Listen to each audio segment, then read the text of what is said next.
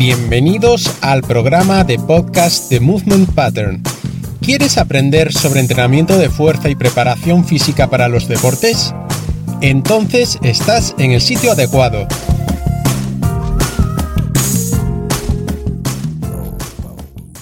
La importancia de la cadena muscular posterior. En nuestro cuerpo los músculos actúan en forma de cadenas cinéticas en el momento de realizar un movimiento. Pero, ¿qué es una cadena cinética? Entendemos como cadena cinética a cada parte del cuerpo, incluyendo a los músculos, las articulaciones y los nervios, que se relaciona conjuntamente para producir un determinado movimiento de los huesos. Existen varias formas de clasificar las cadenas cinéticas, y una de ellas es la de cadena muscular anterior en referencia a los músculos de la parte anterior del cuerpo y que tienen mayoritariamente una función de flexión, y cadena muscular posterior en referencia a los músculos de la parte posterior del cuerpo y que tienen principalmente una función de extensión. En este artículo voy a hacer mucho más énfasis en esta última debido a su importancia tanto en la higiene postural como en la ejecución correcta de la técnica de cualquier gesto deportivo. La cadena muscular posterior está formada por todos estos músculos, músculos de la nuca, trapecio, dorsal ancho, erectores espinales, glúteos, isquiosurales, aductor mayor y tríceps sural.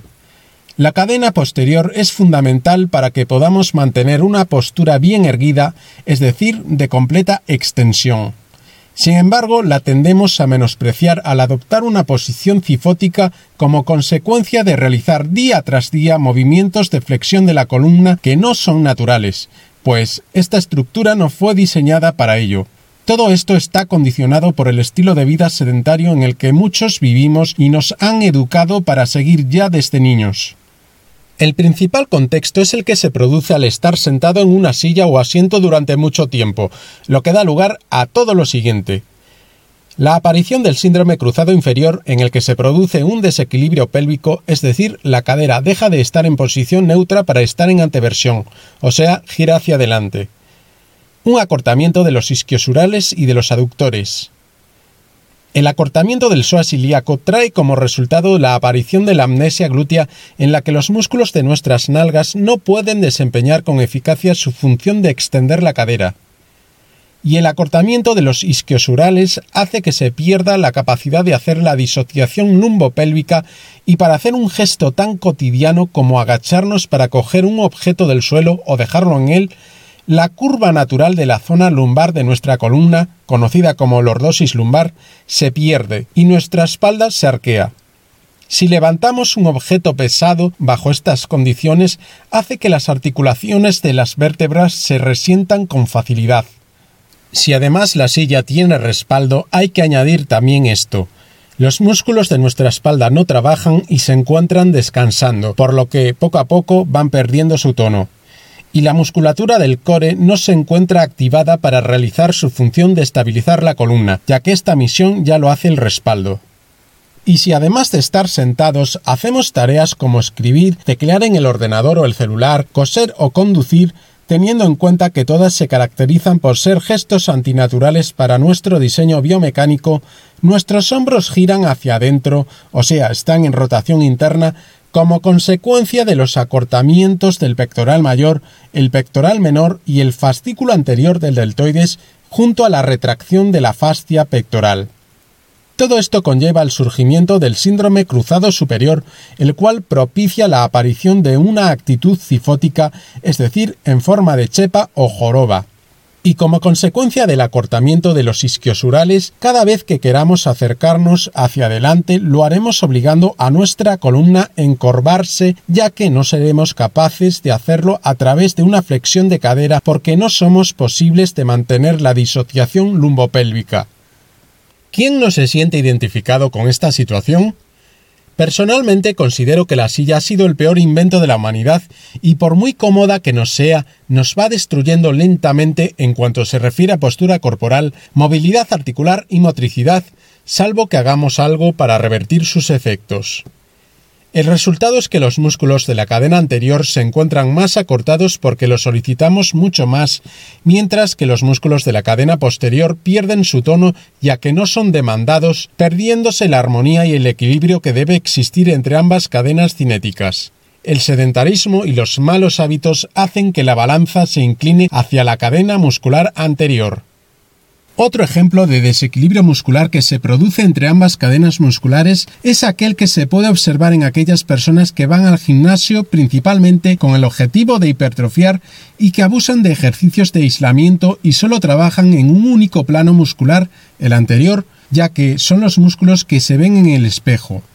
Por ejemplo, es común que muchos culturistas abusen del press banca y se olviden de compensar sus efectos negativos haciendo empujes verticales, dominadas y peso muerto. El resultado es la aparición de una postura cifótica o en chepa, los hombros caídos y rotados hacia adentro y el mentón delante del pecho. Y una estética atractiva está más condicionada por tener una buena postura corporal que por el simple hecho de tener más masa muscular. Los problemas posturales afectan a más del 90% de la población en Occidente por encima del sobrepeso y la obesidad, cuya prevalencia es del 40% de la población mundial. Y es curioso que al hablar de sedentarismo no se le dedique la importancia que realmente se merecen, ni se le den la suficiente propaganda. En las generaciones de nuestros abuelos y bisabuelos se solía enseñar en las escuelas una asignatura de higiene postural y se le daba gran relevancia al tema de tener una buena postura corporal. Por alguna razón todo esto se ha perdido. Si quieres aprender más sobre la forma correcta de sentarse, te invito a que veas este vídeo sobre higiene postural que vale oro. Pero todo esto no solo tiene su implicación a nivel de salud, sino también en el rendimiento deportivo. Resulta que tener una cadena muscular posterior fortalecida y como consecuencia una buena postura nos permite llevar a cabo cualquier gesto deportivo de manera eficiente y eficaz. De lo contrario, sería difícil que nos saliera con fluidez y elegancia. Y aquí te pongo dos ejemplos. Al sprintar en una carrera de velocidad es preciso tener una cadena muscular posterior muy desarrollada para poder afrontar esta prueba en condiciones. Tras la fase de aceleración en la que corremos inclinadamente con todo nuestro cuerpo, progresivamente nos vamos incorporando en vertical y alcanzamos nuestra máxima velocidad de sprint. En este instante es preciso que nuestro tronco se encuentre en completa extensión para ser capaz de levantar el muslo hasta una posición horizontal con respecto al suelo y así poder cubrir la máxima distancia posible con este gesto. A continuación se producirá el zarpazo hacia abajo y atrás con esa misma extremidad y el contacto del pie con el suelo coincidirá justo en el eje de gravedad y se producirá con el metatarso pudiéndonos aprovechar del ciclo de estiramiento-acortamiento del tendón de Aquiles y beneficiarnos de la energía elástica que almacena. A esta forma de sprintar se le conoce como técnica de carrera de ciclo anterior, que es la más eficiente y eficaz. Si al estar de pie nuestro tronco se encuentra inclinado hacia adelante, no seríamos capaces de llevar el muslo hasta estar en paralelo al suelo y el contacto del pie con la superficie ocurriría a través del talón y por delante del eje de gravedad. Esta es la técnica de carrera de ciclo posterior y aparte de ser poco eficaz para avanzar rápido, consume mucha más energía y es más lesiva.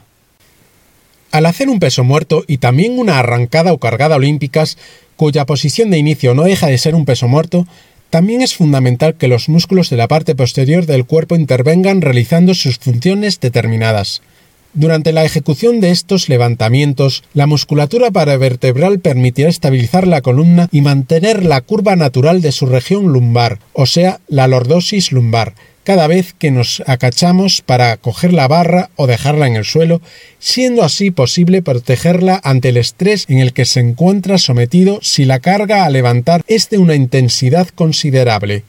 Pero además, los músculos isquiosurales, aparte de desempeñar su acción dinámica de extensora de la cadera junto a los glúteos, es importante que tengan la flexibilidad suficiente como para permitir que la musculatura paravertebral pueda activarse y así ésta ser capaz de hacer su función sin llegar a que la espalda se arquee.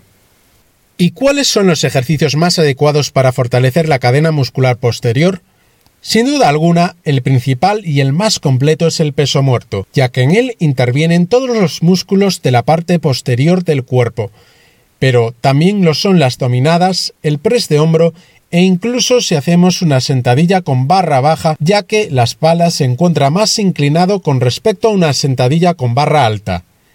Y para personas que se inician y presentan grandes carencias y dificultades en la ejecución técnica de todos estos ejercicios, una opción es la realización de extensiones lumbares en silla romana o similares.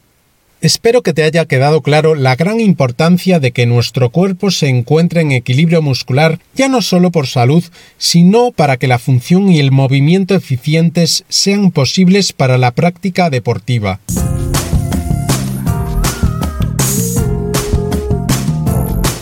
Gracias por acompañarme en este episodio. Te espero en el siguiente.